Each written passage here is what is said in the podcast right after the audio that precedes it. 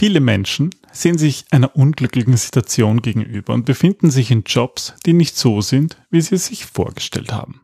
Was du tun kannst, um wieder mehr Erfolg und Spaß bei der Arbeit zu haben, besprechen wir in dieser Episode.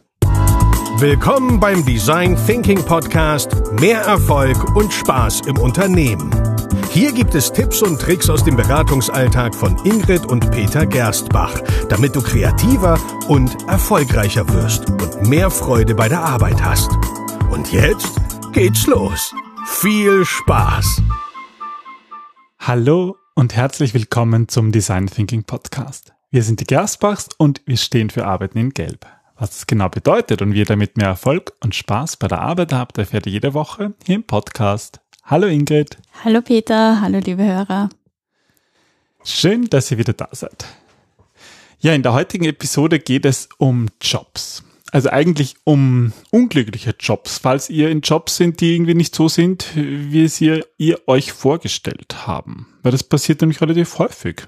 Ja, wir hören das immer wieder, dass ähm, Leute sich bewerben auf eine Stelle und dann irgendwie enttäuscht sind, dass sie dann nicht das machen, was sie sich eigentlich darunter vorgestellt haben. Ja, und das kann ganz viele unterschiedliche Gründe haben. Ähm, und da wollen wir uns ein paar eben anschauen und vor allem auch Lösungsmöglichkeiten im Sinne von unserem Mantra Arbeiten in Geld. genau. Ähm, wie ist das? Ähm, ich meine, es ist ja irgendwie ganz normal, dass ein Job nicht immer Spaß macht oder ein Job kann nicht 100% Spaß machen. Also das zu fordern, dass irgendwie alles äh, rosa Sonnenschein äh, ist, das funktioniert einfach nicht. Ja, ich glaube, wir müssen uns generell bewusst werden, dass wir in einer Welt der Dualität leben und wir dann nur Spaß empfinden können, wenn wir auch das Gegenteil von Spaß kennen. Also wenn wir Langeweile oder Frustration auch schon einmal erlebt haben. Und so wie du sagst, zu jedem Job gehören nun mal auch Dinge, die vielleicht nicht so lustig sind oder die einfach mit der Zeit sich abnützen, die langweilig sind, die wir nicht so gerne machen. Mhm. Aber wenn man halt natürlich zu viele Aufgaben macht, die nicht passen, die einem keinen Spaß machen oder die man nicht für sinnvoll achtet, dann ist es halt auch nicht gut. Nein, das sollte auf keinen Fall so sein. Und eigentlich ähm, in der Vorbereitung zu diesem Podcast hast du mir auch erzählt, dass du diese Episode deswegen machen willst, weil du sozusagen anknüpfen möchtest auf deine eigene Entwicklung. Ganz genau, ja. Ähm, weil, ähm, ja, weil ich da glaube ich selber auch ähm, erlebt hat, wie es anders gehen kann. Weil, wenn du, wenn die ganzen Aufgaben, die du machst, nicht passen und du bist wahrscheinlich enttäuscht und wütend und hast irgendwie das Gefühl, dass der Job, auf den du dich beworben hast, nicht der ist, den du jetzt machst, dann hast du halt mehrere Möglichkeiten. Du kannst natürlich dich beschweren gehen oder du kannst den ganzen Job hinschmeißen, kündigen, aber vielleicht wäre es doch ganz gut, mal kurz durchzuatmen und zu überlegen, ob du deinen Job nicht selbst definieren kannst. Und das meinen wir eigentlich mit Arbeiten in Gelb. Es geht darum, ähm, selbstbestimmt zu arbeiten, Selbstverantwortung zu übernehmen und dadurch auch einfach die Kontrolle über sich, äh, über sein Handeln ähm, auch zu übernehmen, die Verantwortung für sein Tun.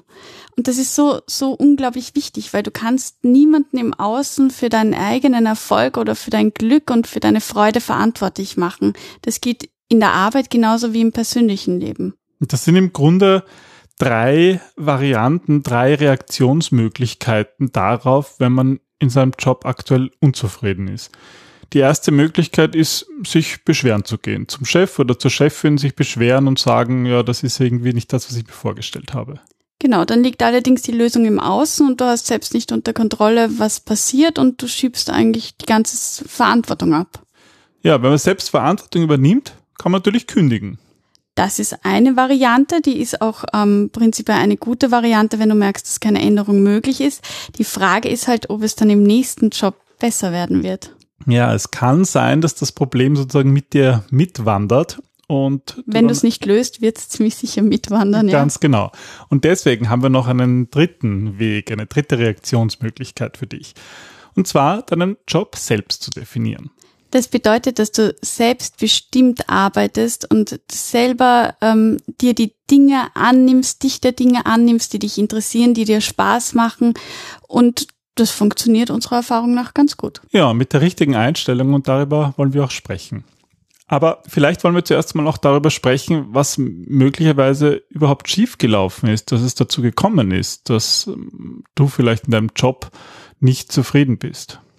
Also meistens ist es ja so, dass wir ähm, eine Jobbewerbung lesen oder beziehungsweise, da muss ich ein bisschen aus unserem Nähkästchen plaudern, haben wir ja selber auch einmal eine Jobbeschreibung, also schon mehrere Jobbeschreibungen aufgegeben.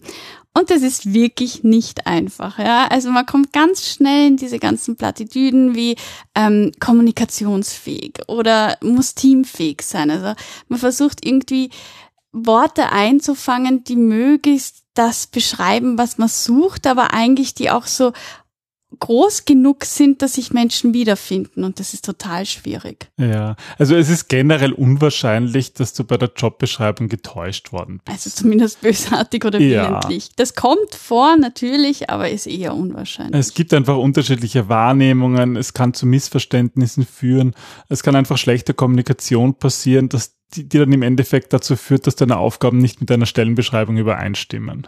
Ja, und ähm, das, ähm, dann kann man auch nichts anderes tun, als dann zur Personalabteilung oder zur Führungskraft zu gehen und nochmal nachzuhaken, nachzufragen, was da schiefgegangen ist. Ja, und wir haben halt auch selbst eben die Erfahrung gemacht, dass es wirklich nicht einfach ist, das zu schreiben, so wie, wie du gerade äh, erzählt hast, Ingrid. Ich finde, da hilft es auch immer, sich in die Rolle der Personalabteilung oder von den Führungskräften zu begeben, in, in diese, diese Rolle mal, mal auszumalen. Ähm, nämlich, haben die Personen, die die Stelle ausgeschrieben haben, das überhaupt selber mal ausgeführt? Wahrscheinlich nicht. Ja, die Personalabteilung arbeitet in Personal und die Führungskraft ist Führungskraft. Das heißt, die haben eigentlich diese Stellenbeschreibung nie eine Selbstbeschreibung gemacht, mhm. sondern eine Fremdbeschreibung, ein Job, wie sie glauben, dass dieser Job für einen, für einen, der den Job ausführt, zu machen ist. Und es gibt ja auch noch was ganz Wichtiges, was da zu bedenken gilt, nämlich wann schreibt jemand einen Job aus? Also ganz oft werden dann Jobs ausgeschrieben, wenn gerade Not am Mann oder an der Frau ist und wenn bestimmte Aufgaben dringlich gelöst werden müssen. Und die wenigsten Unternehmen unserer Erfahrung nach ähm, denken da sehr zukunftsorientiert und was bräuchte es denn, um zu wachsen oder welche neuen Fähigkeiten braucht, sondern es geht darum, schnell dringliche Probleme zu lösen. Ja, gerade in großen Konzernen kann es durchaus sein, dass es dann lange dauert, bis der Job genehmigt wird und dann ist im Nachhinein keine Änderung mehr möglich und dann ist es einfach durch die Zeit passiert, dass es irgendwie nicht mehr so gut passt. Ja, aber du hast es ja selber auch schon erlebt, oder in deinem Jobs? Ja, also ich meine, ich habe ja lange als Business Analyst gearbeitet und das ist per se schon eine Jobbeschreibung, mit der viele schon gar nicht viel anfangen können. Gerade auch Personalabteilungen tun sich da schwer. Es ist ja eigentlich eine Beratungsposition in der Organisation. Ja, und ganz häufig wurde das ja auch mit Finanzen und Analysten gleichgesetzt. Ja, ne? da gibt's viele Vorstellungen, die irgendwie so gar nicht passen. Und was halt da meine Erfahrung war, dass halt viele da zurückgreifen auf das, was sie halt dann so im Internet finden. Ja, die schauen dann, wie beschreiben das andere und dann mhm. kommt eigentlich so ein 0815-Bild heraus. Und da kommt dann auch dazu, dass ähm, gerade so, so Berater häufig in Projekten arbeiten. Und da ist es einfach so, dass jedes Projekt anders ist. Und ich kann das gar nicht vorhersagen. Also ich kann nicht genau vorher definieren, was für Personen ich da brauche oder vielleicht anders, welche Aufgaben zu tun sind, weil die definieren sich halt erst durchs Machen. Mhm. Erst durchs Machen und das gilt jetzt für Business Analyse, aber würde auch für Design Thinker gelten oder für irgendwelche anderen Jobs, die ähm, die viel Kreativanteil haben, die viel Problemlösungsanteil haben. Wenn ich vorher schon genau weiß, was zu machen ist, ja, dann ist es einfach. Aber das ist halt in den Jobs, die wir heutzutage haben, sehr oft nicht der Fall. Und ich glaube, es wird auch immer mehr diese Jobs geben, ähm, wo es einfach auch viele Allrounder braucht, wo es viele verschiedene Fähigkeiten und Stärken braucht. Und Ganz häufig hängt es natürlich auch mit der Unternehmenskultur ab, wo man arbeitet. Mhm. Das definiert einen Job eigentlich auch mit, ja das definiert den Job mit und das definiert vor allem die Zusammenarbeit der Menschen innerhalb dieses Unternehmens mit und wie, wie die denken, welche Werte die haben. Und ähm, im Grunde glaube ich persönlich ja, dass man eigentlich in den allermeisten Fällen Freude für seine Arbeit empfinden kann. Aber was halt wirklich passen muss, sind die verschiedenen Werte und das Mindset, was dahinter steht. Ja, und das, das ist natürlich etwas, das sich durch Mitbestimmung durch das Team ergibt. Und auch das meinen wir mit Arbeiten in Gelb. Diese Mitbestimmung durch das Teams, durch das Team da, da kommt man nicht drum herum. Das heißt, die Jobs werden durch die Menschen definiert, die sie machen und nicht eben von außen durch die Personalabteilung oder die Chefin oder den Chef. Ja, auch innerhalb von einem Teamgefüge, wenn es jetzt darum geht, Verantwortlichkeiten oder Aufgaben zu verteilen, da schlagen wir auch immer vor, dass man nicht fragt, wer möchte diese Aufgabe übernehmen, sondern ähm, zu wem passt sie am besten, ja? also zu welchen, zu welchen Eigenschaften, zu welchen Fähigkeiten, wie setzt sich dieses ganze Teamsystem zusammen und wie kann man einander gut ergänzen? Ja, und gerade im Design Thinking ist es ja so, dass, dass auch nicht zum Beispiel der Design Thinking Moderator sagt, wer was machen soll. Also Aufgaben werden nicht verteilt, sondern Aufgaben werden aktiv übernommen. Also es gibt nicht die Führungskraft, die sagt, für den passt das, der soll das jetzt machen, sondern der Mitarbeiter selbst soll entscheiden, das mache ich jetzt. Mhm. Das ist halt der Design Thinking Mindset und das gilt auch für diese Art von Jobs, über die wir hier reden. Aber ich muss jetzt kurz eine Achtung einwerfen. Ähm, gerade wenn Menschen ganz neu in einem Job begonnen haben, ja, also wirklich in der ersten Woche oder in der zweiten Woche sind und das Gefühl haben, das passt nicht, dann bitte kurz auch einmal stehen bleiben, durchatmen und nachdenken, ihr seid erst ganz, ganz kurz in diesem Job und durchschnittlich dauert es bis zu 90 Tage, bis wir uns in eine neue Umgebung überhaupt eingefühlt haben. Also ähm, nicht immer gleich ins Negative fallen, sondern auch einmal beobachten, auch einmal in sich hineinführen und schauen, okay, habe ich mir und dem Team und der Umgebung überhaupt schon genug Zeit gegeben, dass, dass ich mich da finden kann oder mhm. bin ich zu vorschnell? Ja, diese 90 Tage, die, das ist ja generell für Gewohnheiten. Genau, es, man sagt, dass es ähm, drei Monate dauert, bis man eine neue Gewohnheit etabliert hat, wenn man sie regelmäßig anwendet, dass sich auch diese ganzen neuronalen Strukturen im Gehirn überhaupt erst entwickeln können. Aber das ist jetzt natürlich auch nicht ein Freibrief, einfach mal 90 Tage nichts zu tun oder sozusagen mal einfach nur den Job zu machen. Im Gegenteil, es geht darum, diese 90 Tage bewusst zu nutzen, seinen Job selbst zu definieren. Genau. Und ja, was bedeutet das jetzt, den Job selbst definieren? Der eine Weg wäre, wenn man unzufrieden ist oder einfach generell natürlich auch mal mit dem Team oder auch mit der Führungskraft zu reden. Also ich glaube ja, dass Kommunikation immer die Lösung ist und ähm, dass es immer wichtig ist, mit dem Team oder dem Manager, der Führungskraft zu sprechen und auch sich ähm, zu fragen, was erwarten die denn überhaupt von meiner Rolle? Warum haben sie diese Rolle ausgeführt, also ja. ausgeschrieben? Was, was war das eigentliche Problem und was erhoffen sie, dass ich überhaupt zur Lösung beitragen kann? Weil oft gibt's da schon erste Missverständnisse, eben weil ein Dritter oder ein Vierter ähm, den Job überhaupt erst ausgeschrieben hat und der überhaupt nicht zusammenpasst mit dem, was sich das Team vorstellt und dann kommt jemand und besetzt die Rolle und der passt noch einmal überhaupt ja, nicht dazu. Also, also das habe ich auch tatsächlich oft erlebt. Da kriegt man irgendwie so eine Jobbeschreibung, denkt sich, ich muss mich da jetzt dran halten. Und dann fragt man mal die Person, die das so ausgeschrieben hat und sagt, ach so, ja, das war eigentlich für ein anderes Projekt. Das, Aber wir haben es übernommen. ja eigentlich gar nicht. Das hat nur niemand geändert. Und ich so, ah, okay. Und jetzt habe ich zwei Wochen lang versucht, diesen Job zu füllen, mhm. der in mhm. Wahrheit gar nicht so gemeint war. Also auch sowas passiert. Ja. Deswegen ist, glaube ich, Reden immer eine, eine, ein guter Tipp, oder? Ja, vor allem ist es auch ein guter Tipp, wenn man sich schon vorstellt, sich nicht zu verstehen, sondern authentisch zu sein und die eigenen Erwartungen ähm, auszusprechen, weil es einfach darum letzten Endes geht. Und es hilft niemandem, so wie du sagst, dass man versucht, die, die Rolle zu erfüllen, sich da zu verdrehen, Energie hineinzusetzen und zu verschwenden. Ähm, einfach reden macht die Sache wirklich einfach. Ja, und was auch immer gut ist, ist andere Personen zu befragen, die vielleicht einen ähnlichen Job haben. Beziehungsweise gibt es ja auch oft einen Vorgänger, der diesen Job ausgeführt hat und der jetzt geht oder der irgendwie eine neue Rolle besetzt. Und wenn es die Möglichkeit gibt, dann unbedingt nutzen, auch mit dem einmal zu sprechen und zu, zu schauen, okay, was hat für dich gepasst, was hat gut gepasst, was, was hast du eigentlich gemacht? Also da gibt's tolle Methoden aus dem Design Thinking von Beobachtung über Job Shadowing, über ein Tag im Leben von, wo man sich auch wirklich einfühlen kann in diesen Job, vielleicht bevor man noch den Vertrag unterzeichnet. Das mhm. ist oft möglich, Menschen trauen sich nur nicht danach zu fragen. Ja, und Menschen trauen sich auch nicht, es einfach zu machen. Und das ist eigentlich so ein bisschen der Titel mhm. ja auch von diesem Podcast. Wir sind der Meinung, dass du deinen Job immer selbst definierst oder sagen wir so, definieren kannst. Du musst es halt tun, ja, du musst es einfach machen.